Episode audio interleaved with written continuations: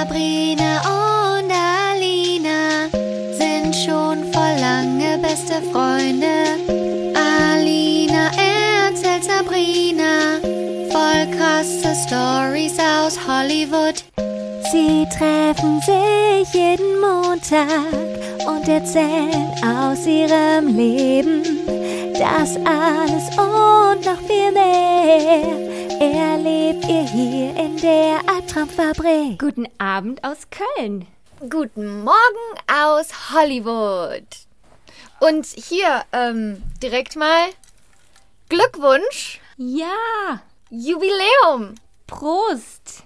Prost auf die zehnte Folge. Herzlichen Glückwunsch, Albtraumfabrik. Herzlichen Glückwunsch, du kleiner junger Spund. Wer hätte das gedacht? Ah, ja.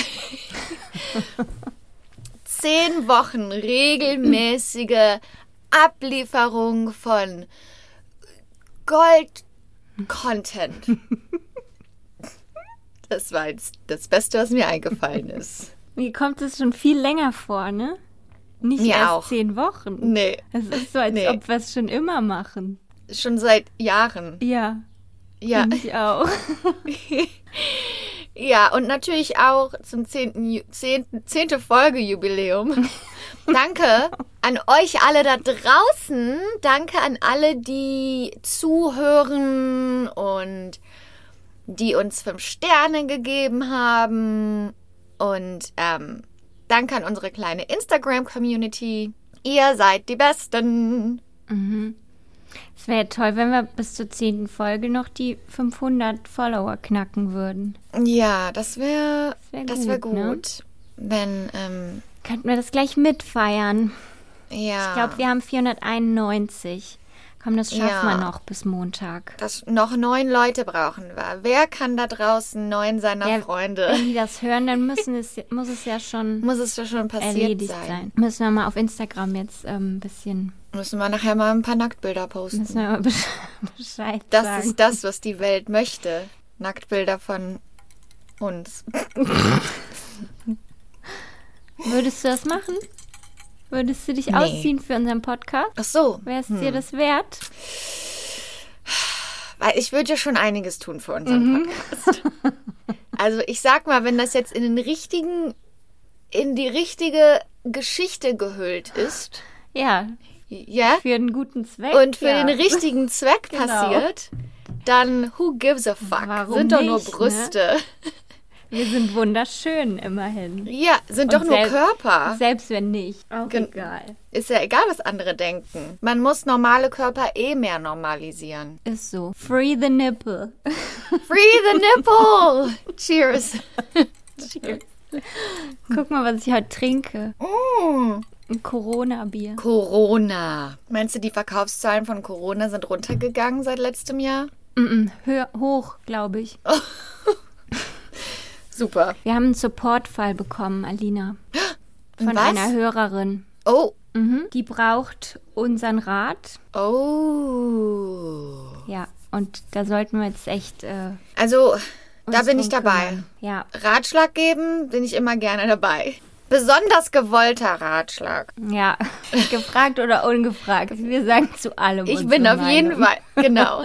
Aber wenn dann jemand die wirklich haben will, das ist natürlich so wie die Kirsche auf dem Eis. Ja, Wie heißt das? Umso besser. Ja, okay, schieß los. Okay, also, sie hat uns geschrieben, sie war bei jemandem zu Hause, der ein Kind hat. Mhm. Und dann hat das Kind eine Spielzeug-Motorsäge geschenkt bekommen. Hm? Eine Spielzeugmotorsäge. Ja, ein Werkzeug.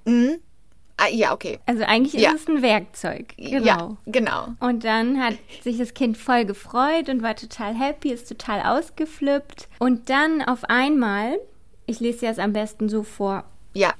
wie sie es geschrieben hat, damit es richtig rüberkommt. Doch dann fing er plötzlich an, richtig dreckig zu lachen und schrie, ich schneide der Tante jetzt die Beine ab und lief ungebremst auf mich zu.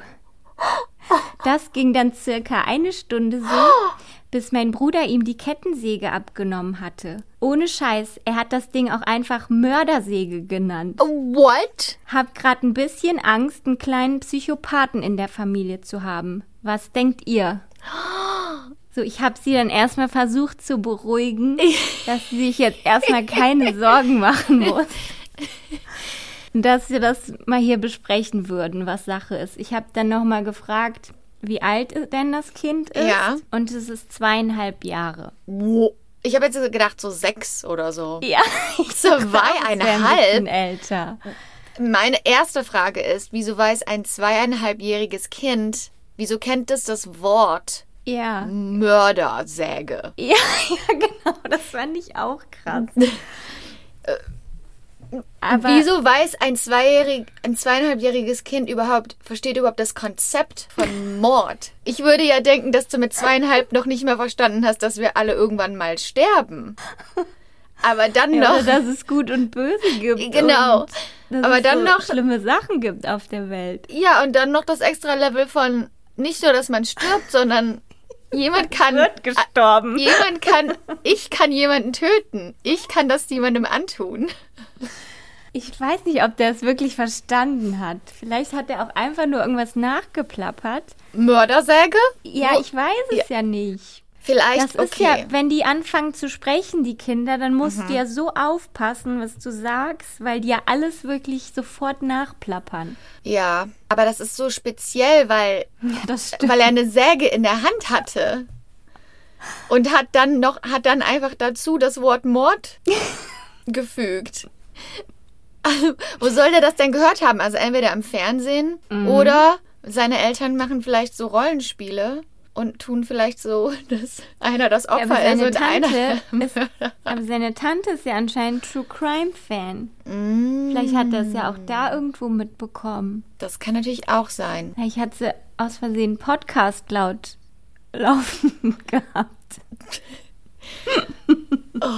Aber, aber dieser Instinkt, ihr die Beine abschneiden zu wollen. Krass, oder? Ich schneide der Tante die Beine ab. Aber ich finde das auch irgendwie witzig. ja, Ich glaube, ich hätte mich total totgelacht. Ich Dann weiß- ich gesagt, und ich hack dir die Hände ab mit einem Beil. Dann wäre wahrscheinlich alles still geworden. ja. Dann hätte ich gesagt, okay, ich gehe dann jetzt Ich, nach Hause. ich nehme mir noch ein Stück Kuchen mit. Kannst du mir das noch einpacken? Dann gehe ich sofort. ähm, hier ist die Sache. Ich würde jetzt zum Beispiel an Ihrer Stelle nicht in dem Haus übernachten. Unter jeglichen Umständen würde ich auf gar keinen Fall zusammen mit dem Kind irgendwo schlafen. Und wenn ich das Kind babysitten würde, würde ich auf jeden Fall nachts meine Türe verschließen. Immer mit einem Auge offen schlafen. Ja, weil ein zweieinhalbjähriges Kind raten. kennt ja auch dann den Unterschied nicht, wahrscheinlich, zwischen, zwischen, zwischen, zwischen echtem Leben und Spielen. Und was ist, wenn das Kind dann sagt, oh, ich gehe mal in die Küche, ein Messer holen und dann hack ich der Gabi die Beine ab. Ich habe jetzt einfach Gabi gesagt. So, das mache ich jetzt heute Abend mal. Ich kann nicht schlafen. Ich hack mal jemandem was ab. Nee, also ein zweijähriges Kind kommt noch nicht an die Schubladen. Außerdem sollten Mech Messer nicht einfach überall so rumliegen. Ja, ich hänge nicht so viel mit Kindern ab. Merkt man. Ich sehe es jetzt nicht so, ich finde es nicht so schlimm, muss ich sagen. Also, ich würde auf jeden Aber Fall man ein sollte Auge es drauf. beobachten. Genau. Ja, Auf jeden Fall. Ja. Weil man gibt Kindern, aber man gibt Kindern ja auch Pistolen zum Spielen. Also Spielpistolen und Spielsachen ähm, und dann tun die ja auch immer so, als würden die jemanden erschießen und sowas. Mhm. Was ich absolut überhaupt gar nicht nachvollziehen kann. Ja, bei einer Pistole handelt es sich natürlich auch tatsächlich um eine Waffe. Ja. Aber eine Ja. Säge ist ja eigentlich nur Ein Werkzeug. ein Werkzeug, um Holz zu sägen oder so. Also Also das Kind ne, ist das auf jeden ist ja Fall. gar nicht dafür da, um andere Menschen zu töten. Ich würde auf jeden Fall sagen, Pistole. dass das Kind kreativ ist. Das auf jeden Fall. Und, da, auch. und dass das über den Tellerrand hinaus denkt. Vielleicht wird er ein guter Autor oder so. Ja. Also ähm, an die Hörerin, die uns die Geschichte geschrieben hat, ähm, halte uns bitte auf dem Laufenden. Und ich würde auf so Dinge achten wie gehen die Katzen in der Nachbarschaft verschwunden oder irgendwelche anderen Haustiere und quält er Tiere. Ich glaube jetzt noch nicht, aber wenn er ein bisschen älter ist, dann auf jeden Fall. Dann wird sich's zeigen, Ja, ob Alina recht hatte. du weißt ja, ich gehe immer direkt zu Worst-Case-Szenario. Ich weiß. Das ist ja. meine Marke. Worst case scenario. Ja, also ein bisschen Sorgen, nicht so richtig Sorgen machen, aber ein Auge drauf halten, ist das Endfazit. Mhm. Aber wenn man jetzt zum Beispiel, wenn jetzt zum Beispiel das Handy geht und du gehst dran und dann sagt so eine Stimme, ich werde dich töten. Dann, Dann bitte sofort ja, Maßnahmen ergreifen. ja, Ja. Die Arme, ne? ja. Vor allem eine Stunde hat er das gemacht. Boah. Wo wir gerade von, von ähm, potenziellen Psychopathen sprechen. ähm, meine, du kennst ja meinen Mädelsgruppen-Chat, ne? Von dem ich manchmal rede, wo meine Ja. ganzen Freundinnen drin sind. Und eine von denen, die hat auch, ähm, die hat auch so ziemlich viele Follower auf Instagram und sowas, ist auch ein Comedian. Die hat eine Nachricht bekommen von einem Troll. Ähm, kriegt sie ständig, also kriegen weibliche Leute, weibliche Leute, kriegen Frauen ständig äh, oder öfter. Besonders, ich habe das Gefühl, Comedians oder so, die, ich weiß nicht, warum die Männer, warum einige Männer sich davon so angegriffen fühlen. Auf jeden Fall hat die eine Nachricht bekommen von einem Typen. Die Nachricht war einfach nur, ähm, You're not even funny, you ugly bitch. Also du bist, nicht, du bist nicht mal lustig, du hässliche Schlampe. Äh, Ja. äh, So, und der hat aber den Fehler gemacht, dass das, also das ist, oft sind das ja so Finster-Accounts, ne? Ja. Das war aber sein richtiger Account und da war auch sein richtiges Profilbild und sein richtiger Name. Und dann hat die hat sie das ähm, in unseren Gruppenchat gepostet, ne? Hat gesagt, guck mal hier, hab wieder so eine Nachricht bekommen. Ist also wir machen uns darüber dann eigentlich meistens lustig, aber dann, wenn man auf sein Profil gegangen ist, war das so einer, der so ganz christlich ist und in die Kirche geht und so äh, Fotos mit seiner Freundin postet, mit seinen Schwestern und Oh, oh. alles nur so, als wäre der voll der tolle Typ, Der weißt Heilige. du? Mhm. Auch so in unserem Alter würde ich sagen, vielleicht ein bisschen jünger. Und dann hat eine eine andere, die auch im Chat ist, die hat sich dann nach fünf Minuten oder zehn Minuten oder so wieder gemeldet und hat gesagt, okay, ich habe jedem geschrieben, der auf seinem Instagram der auf seinem Instagram Account getaggt war. Und ich habe und ich habe ich warte. Ich habe eine Bewertung auf der Yelp-Seite von seiner Kirche hinterlassen. Nein. Oh mein Gott, wie gut. Die ist voll, die ist voll ausgerastet. Die hat, die hat, die ist zu der Seite von der Kirche gegangen und hat dr Ja. eine Drei-Sterne-Bewertung hinterlassen und hat gesagt, hey, einer von euren, einer von den Leuten hier, Parishioners, ich weiß nicht, wie es auf Deutsch heißt, einer von euren Leuten hier, der heißt so und so. Ähm, Hier ist, was er mit seiner Zeit ähm, treibt. Ähm, er schreibt Frauen im Internet, dass sie hässlich sind und nicht lustig sind und dass sie Schlampen sind. Mm, Ich bin mir sicher, eure Kirche ist ganz gut, aber vielleicht müsst ihr da ein bisschen besseren Job machen oder sowas. Und der kommt aus so einem kleinen Ort, weißt du, da in diesen christlichen Gemeinden, da kennt ja jeder jeden und so, ne? Und dann wir so, what did you do? Und dann, und dann hat die gesagt, okay, seine Freundin hat mir zurückgeschrieben. Oh mein Gott. Dann hat die Freundin zurückgeschrieben und hat gesagt, ähm, oh Mann, das tut mir echt leid, dass diese Nachricht geschickt wurde. Ich habe mit ihm geredet und sein Account wurde Nein. gehackt. Come on. Und dann haben wir so im Gruppenchat geredet, so, okay, wie gehen wir jetzt damit um? Sie ist offensichtlich komplett von ihm beeinflusst. Sie glaubt ihm Ja. diese Lüge. Wir müssen ganz Of nett course. zu der sein. Wir müssen sie wieder zurückholen auf die andere Ja. Seite. Genau. Und dann hat, ähm, hat meine Freundin ihr auch zurückgeschrieben und hat gesagt, hey, danke, dass du zurückgeschrieben hast und danke, dass du das ernst nimmst, das Thema. Wenn ich an deiner Stelle wäre, würde ich das nicht glauben. Leider ist es so, dass Männer da da da da da da da da. Aber die hat dann gesagt, nee, der wurde gehackt. Also ganz viele Frauen haben diese Nachricht bekommen. That's not how hacking works. Die Arme. Ja, Die ist ja vollkommen in einer Sekte drin. ja. Und nachher hat die Schwester von ihm, die hat ja auch der ganzen Familie geschrieben. Oh mein Gott, ey. Wie geil. Dann hat die Schwester zurückgeschrieben, ja, ähm, sein Account wurde gehackt. Also der hat denen allen die gleiche Lüge erzählt. Immerhin. Ja. So schlau. Also, er ist doch, ist doch unglaublich, oder? Aber, also an dem Tag waren wir richtig entertained. Da kam immer wieder ein Update von der. Ja, mir hat wieder jemand zurückgeschrieben. Ich habe seiner Kirche geschrieben. Ich habe, ähm, ich versuche gerade seine Arbeitsstelle zu finden. Ich schreibe seinem Boss. Er wird es noch bitter bereuen. Ja, hoffentlich. Ey, ganz Hoffentlich. ehrlich. Also, was soll denn der Scheiß? Aber ich verstehe das auch nicht, warum Leute sich so eine Mühe machen, um anderen mitzuteilen, dass sie die Scheiße finden. Ja. Und ähm, dann eine, ich, also ich sag keinen, ich möchte keine Namen sagen, aber eine andere in dem Gruppenchat, die hatte dann auch einen ähnlichen oder eigentlich noch einen ernsteren Fall diese Woche und ähm, hat uns einen Screenshot geschickt von einer Nachricht, die die bekommen hat von einem Typ. Die Nachricht war, hey, ich, ich finde dich so toll. Ähm, ich glaube, ich und ich habe einfach das Gefühl, dass ich dich aus einem anderen Leben kenne, aus einem vorherigen Leben. Und immer wenn ich dich sehe, dann denke ich, wir sind seelenverwandt.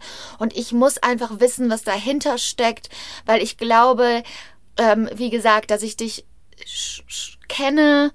Und ähm, wir sollten uns mal treffen. Und ich bin auch übrigens total horny. Und ich bin Ew. auch, und ich sehe, dass du in LA bist und ich bin auch in LA. Hier ist meine Adresse. Warum kommst du nicht mal bei mir vorbei? So können wir uns bitte treffen. Ich muss dich sehen. Ich muss dich sehen. Boah, Psycho. Ey, was für ein Psycho. So fängt doch Stalking Oh, an. Ja, so fängt Stalking an. Ja, und dann hat sie auch gesagt, dass das nicht die erste Nachricht war, die sie von ihm bekommen hat, sondern dass, dass sie schon seit längerem immer wieder solche Nachrichten bekommt, wo er seine Adresse schickt, wo er sagt, er ist horny und wo er sagt, er muss sie unbedingt sehen. So nach dem Motto, er kann sein Leben nicht mehr leben. Und dann wieder andere Nachrichten, wo er sagt, er kennt sie aus einem anderen Leben. Und er, sie blockt ihn immer und er macht immer wieder neue Accounts auf allen möglichen Plattformen und findet sie dann wieder. Oh nein, da kriegst du echt Angst, ne? Ja, und sie hat auch ähm, einen Cameo-Account und er hat auch schon mehrere Cameos verlangt, aber die blockt ihn halt immer. Und dann diese letzte Nachricht, wo er gesagt hat, okay, ich muss dich sehen, ich muss dich sehen, es geht nicht mehr anders. Dann haben wir gesagt, geh zur Polizei. Weil wenn du irgendwann mal eine Restraining Order brauchst gegen ihn, Dann, dann, hast du zumindest schon mal dann was, musst ne? du jetzt schon quasi anfangen, die Arbeit, das muss quasi schwarz auf weiß Auch irgendwo stehen. Genau, auch alles dokumentieren Genau. und aufschreiben, wann der was geschrieben hat und Ja. so. Das ist ganz wichtig. Weil die können wahrscheinlich nichts machen, aber wenigstens ist das dann im System und dann ist sie zur Polizei gegangen und hat ihn gemeldet. Mhm. Also da hätte ich auch Ja. so einen Schiss. Gerade wenn du so in der Öffentlichkeit dann bist, ne? Ja. Und auf Instagram oder TikTok. Ja, und Mhm. ich meine, wer weiß, wie viel, vielleicht findet er irgendwie die Adresse raus. Ist ja jetzt nicht so Ja. abwegig und man lebt ja jetzt nicht in High Security, ne? So wie irgendwelche Mhm. mega reichen Celebrities. Ja, oder wenn du irgendwo bist, ne? Und der, Ja. der folgt dir oder so. Genau. Also ich meine, klar, jetzt zu Corona ist man nirgendwo wahrscheinlich, aber Ja, aber geht jetzt langsam wieder los hier in LA. ja, wenn man auf irgendeinem Event ist oder so, kann ja schon sein, dass der dich findet. Ja. Oh Mann, es gibt so kranke Typen, ne? Mhm. Apropos kranke Typen, heute zu unserem Jubiläum hast du ja nichts vorbereitet, ne? Ja, genau. Zu unserem Jubiläum haben wir was Besonderes vorbereitet. Eine Überraschung. Eine Überraschung, genau. Damit, damit hat niemand gerechnet. Genau, wir haben uns gedacht, heute erzähle ich mal eine Geschichte. Ja, wir drehen die Rollen um. Wir tauschen heute mal. Ah, und ich freue mich. Ich muss hier einfach nur sitzen mit meinem Sekt, meinem Prosecco und einer Kannst dich zurücklehnen. wunderschönen, lieblichen Geschichte zuhören. Genau, einer wunderbaren Geschichte. Denkst du? Die, Lauschen. die ultimative Entspannung. Oh, was hast du denn für mich? Ich freue mich. Bevor ich anfange, muss ich kurz nochmal auf Toilette. Ja. Das ist der Cliffhanger jetzt. ding, ding, ding. Äh, Also Sabrina geht auf Toilette und ihr könnt hier mit mir die Zeit verbringen. Ja, jetzt sind es nur noch ihr und ich. Soll ich euch ein Geheimnis über Sabrina erzählen, während Sabrina auf Toilette ist? Okay. Sabrina hasst es, wenn man ihr an den Bauchnabel fasst. Sie hasst es. Und als wir jünger waren, also ich, also ich bin so eine Person, wenn ich weiß, dass jemand etwas nicht mag, dann kann ich ein, dann kann ich sehr nervig sein. Sehr nervig. Und als wir ähm, jünger waren, dann habe ich, wollte ich die so ärgern und dann habe ich ihr an den Bauchnabel gefasst und dann hat die mir eine gescheuert. Ich meine, gut, hatte sie ja auch einen Grund zu, aber nur, dass ihr Bescheid wisst. Also, mit Sabrina würde ich mich nicht anlegen. Die hat auch schon mal einem Mann in einer Disco einer gescheuert, der mir an den Arm gepackt, der hat mich so am Arm gegriffen und dann hat er mich nicht gehen lassen und dann ist Sabrina gekommen und hat dem eine gescheuert. Ja, jetzt wisst ihr Bescheid. Hier kommt sie. Puh, was für ein Cliffhanger. Okay, Okay, you ready? ich bin ready. Gut. Heute berichte ich dir von einem Fall, der über 30 Jahre zurückliegt und der als das Geiseldrama von Gladbeck in die deutsche Geschichte eingeht. Oh, ein großer Fall. Ein großer Fall, ja. Also, ich habe direkt, ich kenne ich kenn die Worte, das Gleisel, das äh, Geiseldrama von Gladbeck. Und da waren wir ja sechs oder fünf, Vier waren wir. Hm? vier. Aber ich weiß überhaupt nicht mehr, was das eigentlich war. Ich freue mich. Okay. Das ist gut. ja. Genau. Ähm, für alle, die den Fall nicht kennen, der Fall hat einen Bezug natürlich zu Köln, der sich dann im Laufe der Erzählung erschließen wird. Eine kurze Anmerkung noch vorab. Zu allem, was ich gleich erzähle, gibt es Bildmaterial im Internet. Denn die komplette Geiselnahme wurde von der Presse mit Kameras begleitet und live darüber im Fernsehen berichtet. Stimmt, stimmt. Also falls du hier zwischendurch denkst, nee, das kann nicht sein oder nee, das glaube ich nicht, das klingt irgendwie komisch, dann kannst du es einfach bei Google oder YouTube eingeben und dann wirst du schon die passenden Bilder dazu finden. Ich habe so Bilder im Kopf von einem Auto, das wegfährt und da sind so Menschenmassen drumherum und da sind die Kamera oder die Fern Ja, die genau. Reporter so regelrecht richtig halb im Auto drin. Richtig nah dran, genau. Ja, okay. Okay, fangen wir mal vorne an. Es geht los am Dienstagmorgen, den 16. August 1988. Zwei Männer, zwei bewaffnete Männer spazieren um kurz vor acht in eine Bank in Gladbeck, um diese auszurauben.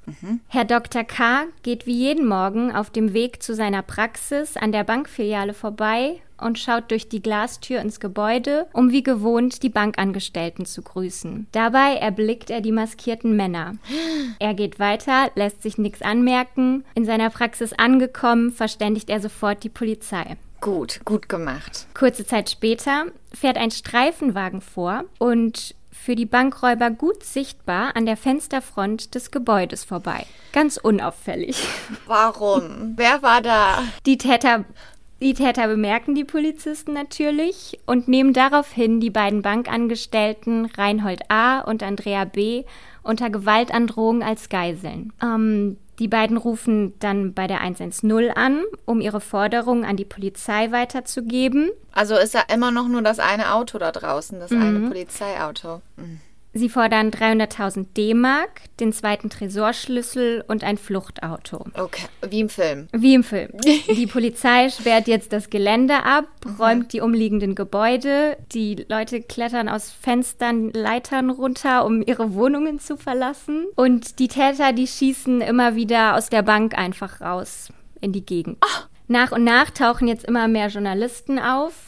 Die live von dem Bankraub berichten. Aber sonst war, sonst war niemand in der Bank, also nur die beiden und die beiden Bankangestellten. Ja, sind jetzt, also genau. die vier sind jetzt in der Bank drin, barrikadiert, barrikadiert, bar, ver, verbarrik Verbarrikadieren sich. Ja, gut. Genau. So, denen geht das jetzt alles nicht schnell genug. Und jetzt lassen sie eine der Geiseln bei einem Radiosender anrufen, um noch mehr Druck auf die Polizei zu machen. Und die sind aber, also, Clever, ne? ja, Irgendwie. ja, und sehr entertaining. Ja. Ja. Die denken, okay, wenn die Polizei nicht mitspielt, dann gehen wir jetzt zur Presse, weil die, wahrscheinlich sehen die auch, dass da draußen überall Kameras und Fotografen stehen. Psychologisch geschulte Beamte nehmen jetzt Kontakt mit den Tätern auf, um sie zur Aufgabe zu bewegen. Nach Erkenntnis der Beamten handelt es sich nicht um Ersttäter, sondern um Männer mit einer kriminellen Vorgeschichte, die sehr aggressiv sind. Wow. Ähm, jetzt rückt eine Spezialeinheit auch an. Scharfschützen platzieren sich auf den Dächern der umliegenden Gebäude und es wird geprüft, ob die Bank gestürmt werden kann, ohne die Geiseln zu gefährden.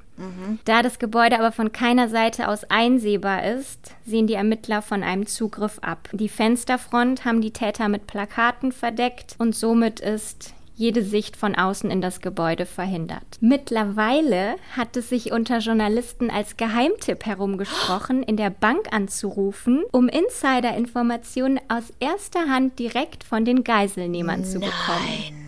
So ruft zum Beispiel Hans Meiser, Anchorman des Kölner Fernsehsenders RTL, in der Bank an und diskutiert mit den Geiselnehmern ihre nächsten Schritte. Hans Meiser, der, der Hans Meiser. Ja, genau, der Hans Meiser. Ah, krass. Der war in den 80ern halt der, ja, ja, der Typ, ne? Der, das Gesicht von RTL sozusagen. ja, ja, ich hab's vor, vor Augen, so ah, verschwommen. Auch vor dem Bankgebäude wird das Aufgebot an Pressevertretern und Kameras immer größer. Die Staatsanwaltschaft schlägt den Gangstern jetzt einen Deal vor. Oh, Das Angebot ist sechs Monate Gefängnis bekommen sie, wenn sie die Geiselnahme innerhalb der nächsten Stunde beenden. Das Angebot lehnen sie dankend ab. oh mein Gott. Schlag dem doch was anderes vor und nimm die dann fest. Ach, ja, okay. Genau, durch die Verhandlungsgespräche am Telefon und die anschließenden Auswertungen der Telefonate kann nun einer der Täter als Hans-Jürgen Rösner identifiziert werden. Als sich die Beamten das Umfeld von Rösner anschauen, kommen sie schnell auf seinen Komplizen, der als Dieter Degowski identifiziert wird. Okay, das ist ja schon mal gut. Rösner ist 1957 geboren und seine Kindheit ist geprägt von Gewalt durch seinen Vater. Er bestraft den Jungen mit Schlägen und Kraftausdrücken. Ein Lob hat er nie übrig für seinen Sohn. Als Kind begeht Rösner die ersten Straftaten. Ein Freund seines Vaters nimmt ihn einmal mit in die Stadt und bringt ihm bei, wie man stiehlt. Wenn Rösner nicht erwischt wird, bekommt er eine Belohnung. Nun wird er erstmals für etwas gelobt, was er gut kann. Er Wow. geht auf die Sonderschule und bricht eine Ausbildung ab. Er verdient seitdem sein Geld mit Einbrüchen und Überfällen. Er wird in seinem Leben mehr Zeit hinter Gittern verbringen als in Freiheit. Wie alt, das heißt, wie alt ist er jetzt? Ich hab, du hast das Geburtsjahr gesagt. Aber jetzt in 88 ist der. Genau, er ist zum damaligen Zeitpunkt Anfang 30 und hat da bereits insgesamt elf Jahre im Gefängnis gesessen Wow. für Raubüberfälle, Diebstahl und Körperverletzung. Nach einem Hafturlaub kehrt er nicht mehr zurück ins Gefängnis.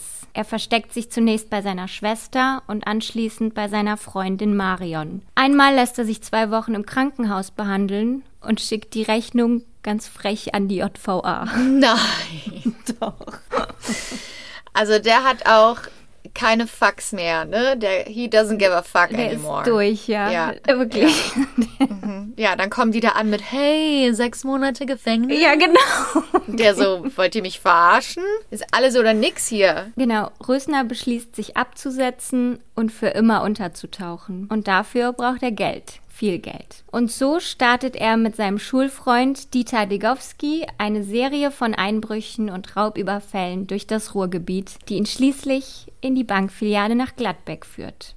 Auch Degowski hat bereits vier Jahre im Gefängnis gesessen. Er war immer derjenige, der die Drecksarbeit gemacht hat und der sich immer leicht überreden ließ, mal wieder ein krummes Ding zu drehen. 1988 ist er auf Bewährung draußen. Oh, Leute. Aufgeben kommt für die beiden nicht in Frage. Sie wollen auf gar keinen Fall zurück in den Knast. Okay. Ist da irgendwas aus, aus der Kindheit von den beiden, wo die ähm, mit einer Kreissäge die Beine von einem Familienmitglied abschneiden wollten? Es ist mir leider nicht bekannt. Okay. ich gehe davon aus. Ja. Okay.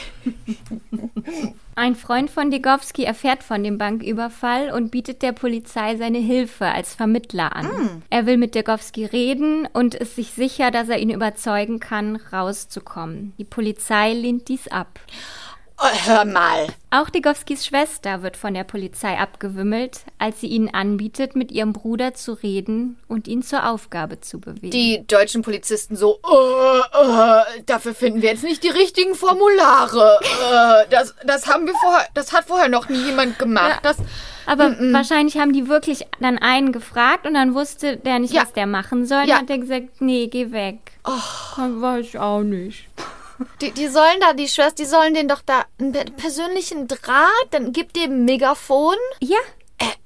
Haben die noch nie einen Film super, gesehen oder kommen Sie mal was? mit. Hier, so, Das- sagen Sie dem mal, der soll da bitte rauskommen. Und vor allem, wenn du hörst, was noch alles passiert, äh, was noch alles passieren wird, dann ja, kannst Oh. Unglaublich. du gar nicht verstehen, warum Also, die es nicht zugelassen haben. Bis, bisher hätte das schon auf jegliche andere Weise gehandhabt werden können. ja, denke ich auch. Okay. So, also, nach mittlerweile stundenlangen Verhandlungen geht die Polizei letztendlich auf die Forderung der Geiselnehmer ein, da sie keine Möglichkeit mehr sehen, die Täter zur Aufgabe zu bewegen oder einen Zugriff ohne Gefährdung der Geiseln durchzuführen. Ein Beamter bringt das Geld mit einer orangefarbenen Badehose bekleidet zur Bank und legt es vor der Tür ab. nein. Nein. War das die, sind Forderung? Grandios. Ja, er sollte sich ausziehen bis auf die Unterhose, damit sie sehen, dass er nicht bewaffnet ist. Und er hatte leider eine orangene Unterhose an. Das ist das Beste, was ich jemals gehört habe.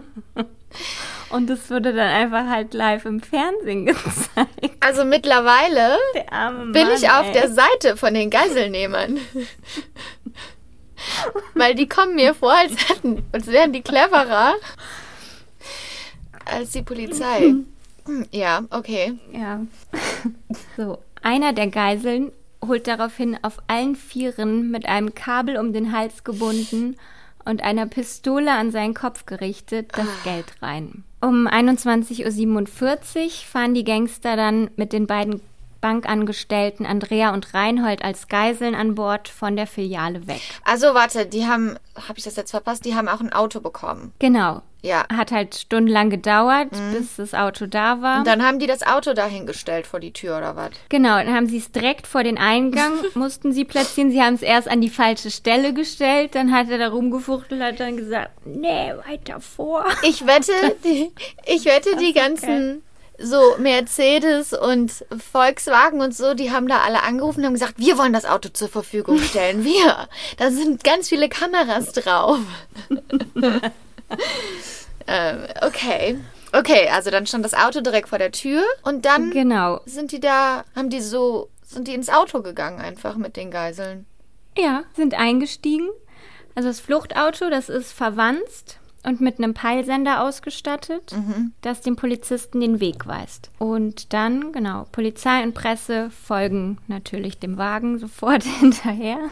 Der erste Stopp der Täter führt sie zu einer Tankstelle, wo sie sich erstmal in aller Ruhe mit Zigaretten, Alkohol und Lebensmitteln für die Fahrt eindecken. Der Grund, warum dann niemand eingreift, ist, weil die Pistolen haben und weil die dann quasi die ganze Zeit die Pistolen auf die Geiseln halten. Ja, genau, weil sie die Geiseln nicht gefährden wollen. Okay. Und weil es einfach erstmal ganz normale Streifenbeamte sind und Ja. die sind halt einfach komplett überfordert. Überfordert. Sowas haben die noch nie erlebt und die haben sowas halt auch nicht geübt. Also heute ist Also, das aber es sind doch schon gang und Stunden gäbe, dass man sich auf sowas vorbereitet. Ja, ja. ich, ich verstehe es auch nicht. Da, ne? wo also, sind denn die Spezialleute, die da äh, zum Einsatz kommen? Wo sind die? Die müssen doch schon längst angereist sein. Die konnten halt die Täter nicht einschätzen. Ah, dass da auch in der Tankstelle noch niemand, da, da hätte schon längst jemand platziert sein.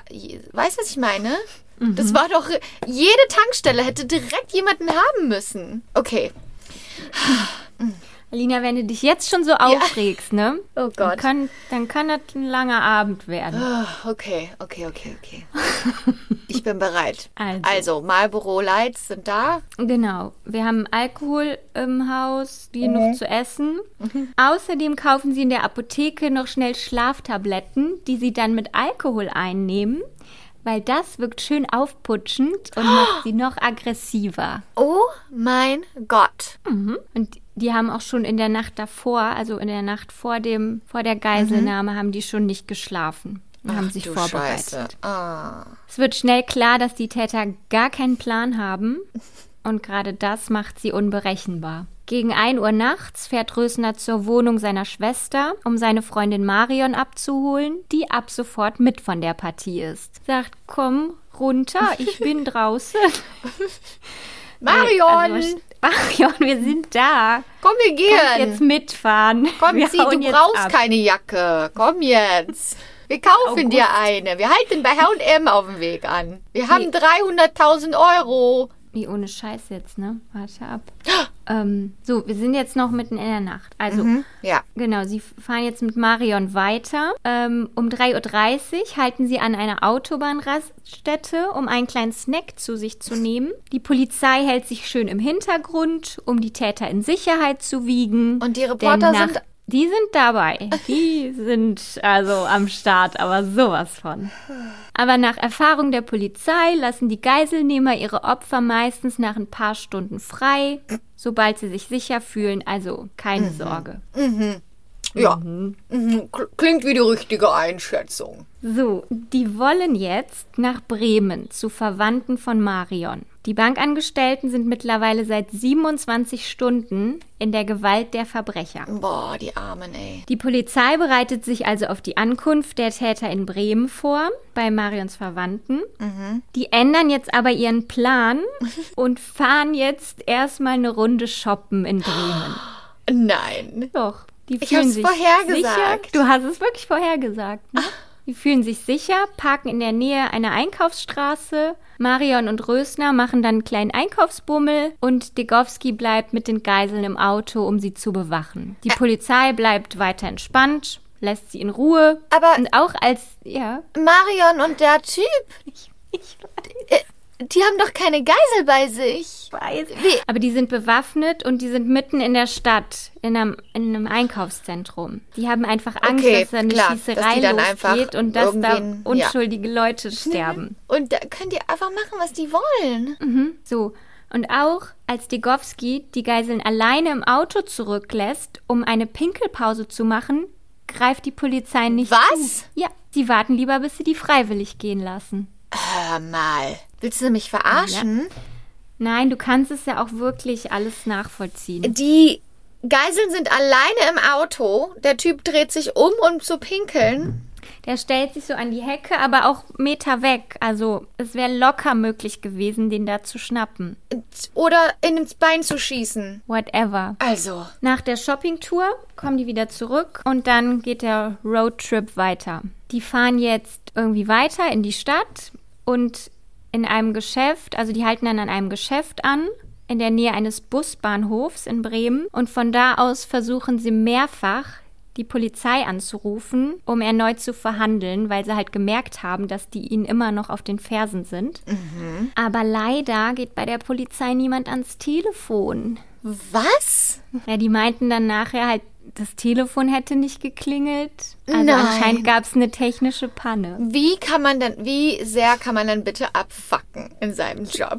Und auch, ich möchte auch mal sagen, wenn das in LA passiert wäre, hätten die Bürger die schon längst selber. Gelünscht. Ja, so wie bei dem Night Stalker. Die hätten sich das, Das nicht stimmt. gefallen lassen. Das ist überall in der Presse und die Leute sagen einfach, oh mein Gott. So, jetzt gehen die rüber mit den beiden Geiseln zur Bushaltestelle und dort steigen sie in den Bus der Linie 53 mit ungefähr 29 Menschen an Bord, um die Polizei jetzt weiter unter Druck zu setzen und endlich ihre Forderungen durchzusetzen. Was sind jetzt die neuen Forderungen? Noch mehr Geld. Sie wollen jetzt in Ruhe gelassen werden. Ach so. Mhm. Die wollen, dass die Bullen sich verpissen und dass sie ein gescheites Auto bekommen, ohne Wanzen und ohne Peilsender, dass sie sich halt aus dem Staub machen können. Ist doch logisch. Und dann sagt die Polizei, ja, okay, das, könnt, das Nee, ist ja dann unser nächster Schritt. Nee, Polizei sagt einfach gar nichts. Polizei äh, stellt sich stumm oder so. Das ist ja das Problem, dass sie überhaupt nicht mit jemandem auf Augenhöhe verhandeln können und sie fühlen sich halt verarscht. Weil aus deren Sicht, Ich bin schockiert. aus deren Sicht haben sie halt einen Job und das ist ein Raubüberfall. So. Und die fühlen sich jetzt halt so, als würde ihr Geschäftspartner, nämlich die Polizei, sie die ganze Zeit versuchen, übers Ohr zu hauen. Ja, ich weiß, sie sind die Verbrecher, aber Ja. Ich meine, guck mal, Sicht die sind immer halt noch die anders, Verbrecher ne? hier, ne? Ich- denen ich denen weiß, schuldet ja. keiner was. Aber die Polizei, Aber die Polizei hat halt da auch einen? Job zu erledigen. ja, Mhm. die machen ja alles falsch. Ich meine, ist immer leicht zu sagen, ne? Aber ganz ehrlich, come on, dafür werdet ihr bezahlt. Ja, Also. ich auch so. Okay. So, jetzt steigen sie in den Bus mm, und Degowski hat sofort ein Auge auf die 18-jährige Silke Bischof geworfen. Die hat an dem Tag extra früher Feierabend gemacht, um mit ihrer Freundin Ines Voitle den Abend zu verbringen. Der 14-jährige Emanuele Di Giorgi und seine neunjährige Schwester Tatjana sind ebenfalls in dem Bus. Nein. Zwischendurch reden die Geiselnehmer jetzt immer wieder mit der Presse und geben fleißig Interviews. Mhm. Sie machen klar, dass wenn ihre Forderungen nicht erfüllt werden, dann knallt. Sie schrecken nicht davor zurück, im Notfall von der Schusswaffe Gebrauch zu machen und diese als letzten Ausweg auch gegen sich selber zu richten, bevor sie von der Polizei geschnappt werden. Rösner steckt sich dann demonstrativ die Pistole in den Mund, um zu zeigen, wie er sich umbringen würde. Oh mein Gott. Ähm, circa 13 Millionen Zuschauer verfolgen Boah. das Interview mit Rösner am Abend im Fernsehen. Dem Gangster gefällt die Aufmerksamkeit. Das Verbrechen wird vor den Augen von Millionen Menschen live im Fernsehen gezeigt, als wäre es ein Krimi. Unglaublich. Auf den umliegenden Dächern sind mittlerweile Scharfschützen platziert. Als diese entdeckt werden, eskaliert die Situation.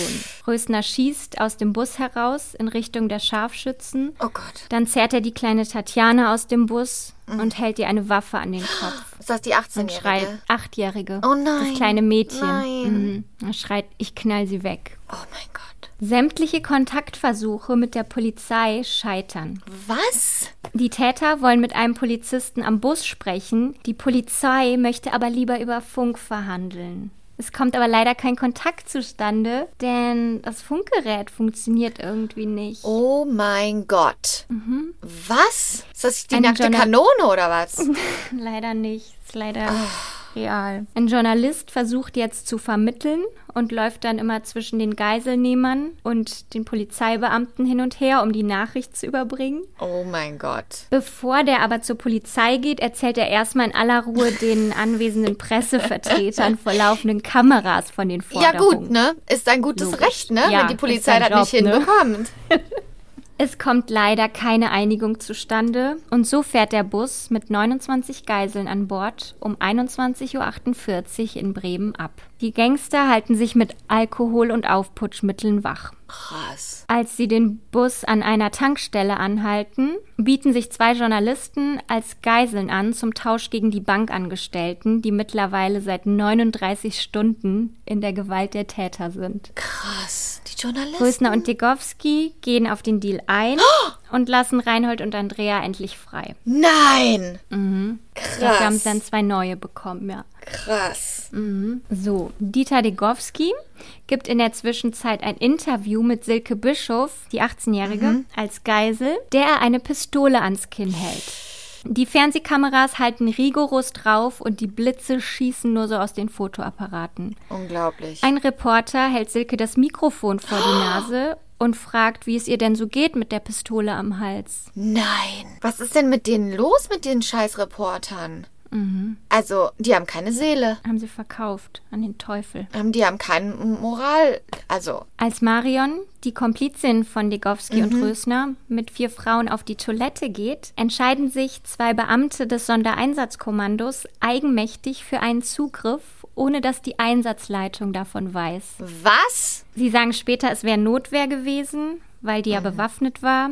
Aber ein Untersuchungsausschuss hat später festgestellt, dass es sich bei der Festnahme nicht um Notwehr handelte, sondern um eine eigenmächtige, nicht begründete Maßnahme. Okay, wie ist das abgelaufen? Haben die die, haben die, die geschnappt dann? Ja, die haben die ähm, festgenommen Okay. und mitgenommen, also in ein Polizeiauto gesetzt, weggefahren.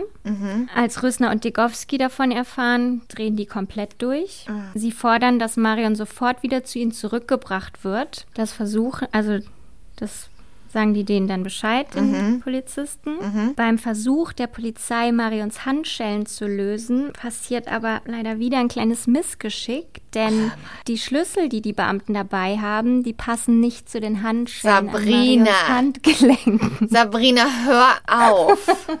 Hör auf. Das waren alles gar keine trainierten Polizisten. Waren das Schauspieler in Kostümen oder Aliens oder was? Aliens, die so getan haben, als wären die Menschen. Frag mich, was die für eine Ausbildung hatten. Ja, was, also, Keine. ein Fehl, man kann ja Fehler vergeben, aber das ist ja ein Versagen nach dem anderen. Es ist alles Das ist eigentlich schief gelaufen. Zirkus. Jeder, der beteiligt war, hat eigentlich nur Fehler gemacht. Ja, und dann die Marion auch. Dann nimm doch die drei Geiseln mit, aber doch nicht die Marion. Das, also da, wenn man noch zwei Schritte vorausdenkt, die haben 29 Geiseln, ist doch klar, dass sie die Marion wieder zurückfordern. Also das darfst du eigentlich nie machen. Entweder musst du alle gleichzeitig außer Gefecht setzen oder du lässt es. Aber Ja. eine Person da wegzureißen, zu verhaften, das ist eigentlich klar, dass das nicht geht. Ja, und dann? Ja, dann haben sie halt irgendwie versucht, die Handschellen aufzubekommen, haben sie dann auch geschafft, aber sie hat, das hat natürlich Zeit gekostet. So, Degowski und Rösner drohen, eine Geisel zu töten, wenn Marion nicht innerhalb der nächsten fünf Minuten wieder da ist. Kurz vor Ablauf der Zeit, um 23.06 Uhr, fällt ein Schuss. Emanuele De Giorgi hat versucht, seine Schwester von Rösner loszureißen, der ihr erneut eine Waffe an den Kopf gehalten hat und wollte seine Schwester trösten. Daraufhin rastet Degowski aus und schießt aus nächster Nähe auf Emanuele. Nein. Die zwei Journalisten, die als Geiseln mit an Bord sind, tragen den jetzt aus dem Bus und legen den vor dem Eingang zur Toilette der Raststätte ab. Einer der Männer hält den Kopf des Jungen nochmal schnell hoch für die Kameras. Nein. Nein. Zwei Beamte leisten erste Hilfe und rufen mehrmals nach einem Krankenwagen. Ein Rettungswagen ist aber nicht vor Ort. Die Polizei hat vergessen, einen anzufordern. Sabrina. Eigentlich gehört es bei solchen Einsätzen dazu, dass man mehrere Notärzte einsetzt. Also wenn du weißt, dass Leute in Gefahr sind, dann musst du immer auch Krankenwagen mitordern und Notärzte.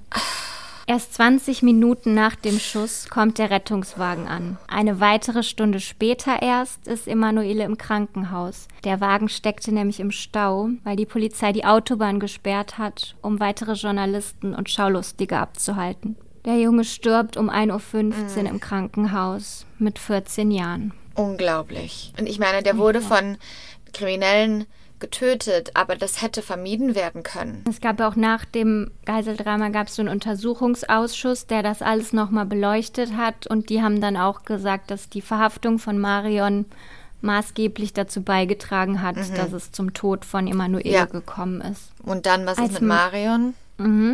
Die wird dann zurückgebracht zum Bus und um 23.11 Uhr fahren sie weiter mit den Geiseln Richtung Holland. Weil dort soll die Polizei angeblich zugänglicher sein als die Deutschen. Hat Rösner im Knast gehört. die Reporter sind natürlich ihnen auf den Fersen, ist ja klar, ne? In der Nähe von Enschede hält der Bus auf einer Landstraße. Rösner verhandelt jetzt über den Busfahrer als Vermittler mit der holländischen Polizei und fordert erneut einen Fluchtwagen. Die Polizei verhandelt mit Rösner, dass alle Geiseln bis auf Silke Bischof freikommen. Sie gehen auf den Deal ein und bekommen ein Fluchtauto. Was? Okay, die, okay, die Polizei ist wirklich besser. Ja. Eine Besser, Verhandlung ja. und 28 I Men oder 27 Menschen sind frei? Mhm. Ines Voitle erklärt sich freiwillig bereit mitzukommen. Sie will ihre Freundin nicht alleine lassen. Ach ja. Rösner und Degowski sind einverstanden. Das Fluchtauto, das ist so präpariert, dass man den Motor mit einer Fernbedienung abschalten kann. Okay, die sind auf Zack. Mhm. Das war aber, glaube ich, also das war ein- Auto von den deutschen Beamten. Okay, sie haben dazugelernt. Sie kommen Ja, langsam nach drei Tagen oder was auch immer. Hatte einer eine Idee gehabt. Genau. So, mit Silke und Ines als Geiseln geht die Flucht jetzt um 6.30 Uhr morgens weiter. Sie fahren jetzt zurück nach Deutschland Richtung Köln. Rösner sitzt auf dem Fahrersitz, daneben seine Freundin Marion. Auf dem Rücksitz in der Mitte sitzt Degowski, Ines hinter Marion auf dem Beifahrersitz und Silke hinter Rösner auf der Fahrerseite. Nach 48 Stunden Flucht kommen sie jetzt in Köln an. Sie bleiben mitten in der Fußgängerzone auf der Breite Straße stehen, kaufen erstmal einen Coffee to go für alle und steigen dann wieder in den Wagen. Um sie herum sammelt sich innerhalb kürzester Zeit ein Pulk von Journalisten und Schaulustigen. Fotografen steigen auf Leitern, um einen besseren Blick auf das Geschehen zu bekommen. Journalisten halten ihre Mikrofone in den Wagen und plaudern wie mit alten Kumpels. Einer fragt, können wir irgendwas für sie tun? Nein. Nachdem Die sie haben gerade einen Jungen haben. erschossen. Ja, die haben echt keine Seele, ne? Also das macht mich noch aggressiver als das Versagen der Polizei. So, die Polizei setzt nun zivile Kräfte ein, die sich unter die Reporter mischen. Die werden aber von den Journalisten enttarnt Hör und mal. somit die Gangster gewarnt. Nein. Was sind das für Wichser? Krass, ne? Rösner und Degowski fuchteln immer wieder mit ihren Pistolen herum. Ein Journalist bittet Degowski, der Geisel doch noch mal die Pistole an den Kopf zu halten, da er das Bild noch nicht hat. Nein. Wie, wie fühlst du dich da als Mädchen? Du sitzt da hinten oder als junge Frau, du sitzt da hinten drin und bekommst absolut keine Empathie Ja, von, ja. den, von den Journalisten, von denen um dich herum. Was ist denn da los? Also die haben doch Stell dir alle, das denen hat doch allen einer ins Gehirn geschissen. Ich hoffe, die sind arme- danach alle gefeuert worden, ey. die armen Mädchen, ne? Die Armen, ey. Die Armen. Du bist denen nichts wert. Die Story ist wichtiger als du. Mhm. Die Menschenmenge versperrt den Tätern den Weg. Rösner steigt jetzt aus, zielt mit der Waffe auf die Leute und fordert sie auf, Platz zu machen. Der Chefredakteur des Kölner Express steigt in das Fluchtauto und hilft ihnen aus der Stadt rauszukommen, Was? weil sie sich halt überhaupt nicht auskennen in Köln. Okay, okay. Deshalb sind sie auch in eine Fußgängerzone reingefahren, aus Ich wollte Versehen. gerade sagen, breite Boah, ey. Straße. Ja, weil da war hier so ein Pöller, war runtergeklappt, dann sind die da reingefahren und als die raus wollten, war halt der Pöller wieder oben. Ach so. Und dann haben, hatte, haben die sich auch furchtbar aufgeregt. Und dann mussten irgendwelche Anwohner wieder diesen Pöller halt runter machen, damit die da rauskamen. So. Die wollen jetzt auf die A3 Richtung Frankfurt, um sich endgültig abzusetzen und die Polizei abzuhängen. An der nächsten Raststätte steigt jetzt der Journalist aus und die Gangster fahren mit Ines und Silke als Geiseln weiter. Rösner und Degowski haben den beiden versprochen, sie freizulassen, sobald sie nicht mehr von der Polizei verfolgt werden. Das SEK Köln will jetzt unbedingt bei der nächsten Möglichkeit zugreifen. Also sie, sie wollen halt die Chance nutzen, dass die halt auf einer Autobahn sind, Ja. wo keine Leute sind und bevor die wieder in irgendein Stadtgebiet kommen, wo dann andere Leute wieder gefährdet Okay. werden. Sie sperren die Autobahn und machen sich bereit für den Zugriff, ohne dass die irgendwas mitbekommen. Das Risiko für die Geiseln wird offiziell hingenommen. Es wurde aber als gering eingeschätzt. Okay. Der Plan ist, den Fluchtwagen an der Fahrertür mit einem gepanzerten Fahrzeug zu rammen und die Täter anschließend durch gezielte Schüsse aus kurzer Distanz zu überwältigen. Okay. Als der Fluchtwagen auf dem Standstreifen hält, erfolgt der Befehl für den Zugriff. Genau in dem Moment, als der Wagen gerammt werden soll, fährt Rösner aber wieder los und sie treffen den jetzt an der falschen Stelle. Die Fernbedienung, von, dem ich, e- von der ich eben erzählt habe, Ja. mit der man den Motor abschalten kann, die haben sie leider Sag nicht dabei. nein, Sabrina, hör auf. Ich kann nicht. Die Täter eröffnen sofort das Feuer.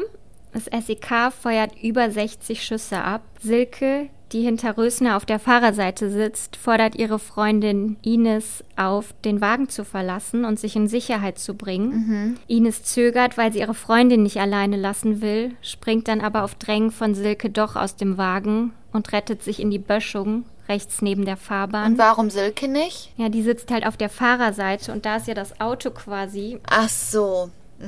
und da, von da schießen quasi die Beamten Okay. auf den Ah, okay. Wagen. Genau. Ähm, so, Silke wird jetzt im Wagen angeschossen. Ah. Die Beamten können schließlich die Geiselnehmer überwältigen und lebend festnehmen, aber Silke stirbt noch vor Ort an den Folgen ihrer Schussverletzung. Für sie kommt jede Hilfe zu spät. Laut Obduktionsbericht Mhm. wurde sie von einer Kugel aus Rösners Waffe getroffen, die Ah. er vermutlich aus Versehen abfeuerte, während er von einer Kugel eines SEK-Beamten getroffen wurde. Okay. Die Geiselnahme ist damit nach 54 Stunden für Täter und Opfer beendet. Für die Journalisten geht die Berichterstattung natürlich weiter. Oh mein Gott. Zweieinhalb Jahre nach der Tat werden Rösner und Degowski zu lebenslanger Haft verurteilt. Rösner mit anschließender Sicherheitsverwahrung, der sitzt immer noch im Knast. Marion hat neun Jahre Gefängnis bekommen. Okay. Degowski ist seit 2018 wieder auf freiem Fuß und hat eine neue Identität bekommen. Nein. Ey, dann lass ihn doch Ja. frei, aber gib, er, er hat keinen neuen Namen verdient. Das ist aber immer so. Also die Ines, die hat es ja überlebt. Ja, Ne? Die Freundin von der Silke, die leidet auch bis heute an Depressionen. ja. Und auch die Tatjana, die kleine Schwester von dem Emanuele, Ja. die hat auch immer noch damit zu kämpfen. Die Familie Ja. de Giorgi ist drei Monate nach der Tat aus Deutschland weggezogen. Ja. Und Tatjana ist nie wieder nach Deutschland zurückgekehrt Wow. und hat bis heute kein Wort Deutsch mehr gesprochen. Das ist verständlich. Die wurden da auch richtig hängen gelassen. Ja, an der A3 bei Bad Honnef, dem Ort des Zugriffs, ist heute ein Denkmal, das an Silke Bischof erinnert. Und ich war da an der Stelle, Echt? wo das war. Passiert ist? Krass. Und ähm, also ich muss sagen, mich hat das so reingezogen, also die, diese ganze Recherche an Ja, dem Fall. Das war so intensiv für mich. Ich weiß nicht, wie das dir geht. Ja. Also es war jetzt das erste Mal, dass ich überhaupt sowas gemacht habe. Ja. Sonst, ich konsumiere zwar viel, aber dann gucke ich mir das an und lasse es sofort wieder los. Aber jetzt war das halt so, dann hast du dir irgendeine Dokumentation angeguckt oder irgendwas gelesen und dann hast du erstmal die Hände über dem Kopf zusammengeschlagen, weil du es nicht glauben kannst. Und dann schreibst du dir die Fakten auf, um dann halt diese Geschichte daraus zu schreiben. Und das war so intensiv und als ich dann an der Stelle war, dann hatte ich halt komplett diese Distanz dazu halt verloren. Ja, Und klar. da ist halt so eine, so eine Brücke, die über die Autobahn führt. Und von da kannst du genau auf diesen Abschnitt gucken, wo der Zugriff erfolgt ist. Und da fuhren halt ganz normal Autos, aber ich habe halt diese Bilder einfach nur äh, gesehen. Also wie die Autos da stehen und diese Karambolage. Oh, einfach nur krass. Und dann hängt da an der Seite noch so eine Gedenktafel für Silke. Und dann kann man so ein, weiß ich nicht, 50 Meter oder so über so einen Grünstreifen gehen. Und da steht dann halt dieses Denkmal mit dem Foto von ihr drauf. Und aber da hatte ich so ein beklemmendes Gefühl in der Brust, als ich Ja, halt da war. Oh.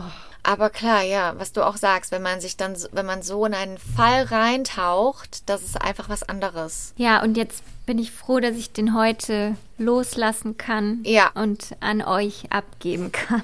Ja, aber sehr, also good job und danke dafür. Danke fürs Zuhören. Ich finde es auch sehr gut, dass wir diesen Opfern nochmal, dass wir die Geschichte dieser Opfer erzählen, denn das haben die nicht verdient und deren Leben ist viel zu früh zerstört worden und ich bin mir sicher, noch viele weitere Leben dieser Opfer, die sind ja alle traumatisiert. Ja, auf jeden Fall. Also es, ich, ich konnte auch gar nicht alles erzählen oder von allen Menschen erzählen. Ich Ja. meine, die haben ja so oft irgendwo angehalten und so oft irgendwo draufgeschossen. Also die haben noch irgendwie zwischendurch auf ein Taxi geschossen, wo ein Journalist drin saß. Also es gibt noch so viele Stories Oh da Gott. drumherum, so kleine Ja, ja. Geschichten. Ja, also alle Menschen, die da eigentlich in dem Bus waren, die sind bis heute ja traumatisiert fürs Also Leben. auf jeden Fall. das kann man sich ja gar nicht. Man, ich meine, überleg mal, wie wir traumatisiert sind von Kleinigkeiten, die uns in unserer Kindheit passiert Ja, sind. echt, ne? Und äh, damit kämpft man doch jeden Tag, Ja. weil man das als Wahrheit angenommen hat übers Leben. Und das, was man als Wahrheit empfindet, manifestiert sich im alltäglichen Leben. Und man muss irgendwie jeden Tag daran arbeiten, keine Ahnung, ein friedliches fucking Leben zu führen. Ich habe gehört, dass Caitlyn Jenner als Gouverneur kandidieren will. Ja. Gouverneurin. Mhm. Ja. Stimmt das? Also es ist noch nicht bestätigt, aber es kam aus mehreren ähm, äh, Quellen. Ja. Weil während der Pandemie waren die Leute nicht damit zufrieden, wie der ähm, momentane Governor Gavin Newsom von Kalifornien einige Sachen gehandhabt hat. Und ähm, Gavin Newsom ist ein Demokrat, also Kalifornien ist ja auch ein sehr demokratisch, ein sehr blauer Staat. Ja. Ja. Und ähm, das haben die Republikaner jetzt als Chance angesehen. Und die haben das jetzt angesehen und haben gesagt, okay, weißt du, was wir machen? Wir sammeln jetzt genug Unterschriften oder was auch immer man da zusammentragen muss und versuchen den jetzt schon aus dem Amt zu kicken, anstatt bei der nächsten Wahl. Und dafür stellen wir neue Kandidaten auf, die dann seinen Platz einnehmen würden. Okay. Und jetzt habe ich gehört, auch dass Caitlyn, weil Caitlyn Jenner ist ja eine Republikanerin, Ja, ich weiß, aber was total kurios ist. das kann, kann ja. Aber Kalifornien, ne? Ey, wer weiß. Aber ja, stell dir vor, dann. Wer weiß. Ich sag dir, Kim wird irgendwann Präsidentin. Ja, also das könnte ist ich mir auch so vorstellen. unwahrscheinlich. Und die würde auch einen besseren Job machen als Trump. Also, Ja. Fuck it. Wenigstens haben wir da mal eine Frau im, im, White House. Krass. Bin ich mal gespannt. Ach so, hast du das mitbekommen, dass Chlo äh, Chloe, da ist ein Bild, Ja. äh, was im Internet war, wo sie nicht perfekt retuschiert war. Das wo, also scheinbar dürfen ja wirklich nur Bilder von denen veröffentlicht werden, die offiziell von denen abgenommen wurden. Mhm. Ja, ist doch okay. Und dann ist dieses Bild da im Internet aufgetaucht, wo die immer Ganz noch Bombe aussieht. aussieht. Ja. Also, also ganz Richtig ehrlich. gut trainiert. Ja. Ja. aber das war halt nicht perfekt retuschiert. Also da hat man halt ganz normale Haut gesehen. Mhm. Und dann hat die, ist das Familienbusiness und die Anwälte haben sich da drauf gestürzt. Aber dadurch, also ganz ehrlich, ich wusste von dem Foto nix, bevor Ich ich, gelesen habe, dass sie Ja. unbedingt dieses Foto löschen möchte aus dem Internet. Dann hat es erst Aufmerksamkeit bekommen dadurch. Ach, ist einfach nur traurig. Ähm, Chloe Kardashian, wenn du uns zuhörst auf Deutsch, du siehst Hammer aus, Bombe aus und deine Fotos sind alle toll und du musst dich für nichts schämen. Sie, du bist mein Favorite. Du bist meine Favorite Kardashian. Das wollte ich dir ja immer schon mal sagen. Fuck those pic. Fuck it all. Fuck it all. Scheißegal, wie man aussieht. Uns okay? macht das nichts, dass das Foto da draußen ist. Für wen willst du das denn löschen lassen? Denk mal Nee, aber ich nach. kann auch verstehen, Das ich möchte auch nicht, dass einfach irgendwelche Fotos von mir Klar. veröffentlicht werden, wenn Ja. ich mich da nicht so toll finde. Ja, bei denen hängen ja auch Millionen von Dollar dran. Ne? Die promotet ja. auch Produkte, die dann angeblich. Übrigens, diese ähm, Fit Teas, wie Mhm. heißen die? Die haben, die hat, das hat so einen Namen. Der hat, Chloe hat die immer ganz oft promoted. Aber das sind so Shakes und so Tee. Ah, die heißen Flat Tummy. Und dann hat die einer verklagt auf Millionen. Nee, die haben gewonnen? mir geemailt. Die haben mir geemailt und wollen What? mir eine Kooperation machen. Die haben mir geschrieben und haben gesagt, wir, we empower women und wir finden, wir sind dafür, dass Frauen stark sind und da, da, da, da, da, und dafür sind unsere Produkte überhaupt nicht. Ich würde niemals im Leben mit denen zusammenarbeiten, egal wie viel Geld die mir anbieten, einen von ihren Tees auf meinem Instagram oder TikTok-Profil zu promoten. Wenn du das machst, ne? Auf jeden Fall wird man von einem Tee oder von einem Shake nicht fucking dünn. Und außerdem muss man auch keinen dünnen Bauch haben oder kein Flat Tummy. Und diese Produkte, die sind eher schädigend, besonders weil alleine im Namen schon Flat Tummy ist. Das hat ja nichts damit zu tun, Frauen zu bestärken. Nee, im Gegenteil. Im, ganz im du Gegenteil. sagst ja dann, wenn du kein Flat Tummy hast, dann bist du nicht gut genug. Genau. Und ich schreibe denen nämlich auch zurück und sag denen meine Meinung. ja, das finde ich gut. Oder, oder ich sage so, okay, mache ich. Schickt mir eure Produkte und dann, wenn ich genau richtig aufgebläht bin und meine Tage habe oder wenn ich gerade richtig viel, stell mich ins richtige Licht, sodass man richtig viel Zellulite sieht und halte dann so den Shake daneben. Das könnte ich auch machen. Das fände ich so gut. Flat Tummy did this. Swipe up.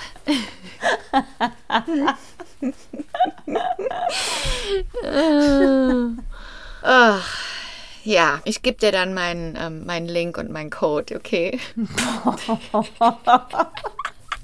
oh, hast du gesehen, auf Instagram hat jemand nach ähm, Merch gefragt. Ja.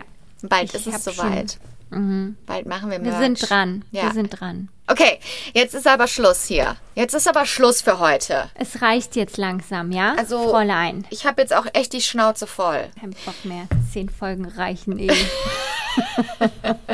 Ähm, das nächste Jubiläum kommt in weiteren zehn Folgen. mhm, okay. Dann würde Darf ich dann irgendwann nochmal eine Geschichte erzählen? Ja! Okay. Also ich fand's super. Ja, nur wenn ihr wollt. Okay, sagt uns eure Meinung oder auch nicht. Wir machen eh, was wir wollen. Wir machen eine Podcast. Umfrage auf Instagram. Ähm, was, wenn die Leute dann so sagen, ja, immer Sabrina, immer. Sabrina, Aline hat so eine nervige Stimme. Stell dir mal vor. Bitte, bitte, wir lieben den Podcast, aber also, wir sind hier für Sabrina da. Vielleicht kann Sabrina das zukünftig ganz alleine machen. Das wäre uns eh lieber. Wir stellen uns dann vor, dass Alina zuhört. Sie muss nicht anwesend sein. Nichts sagen, bitte.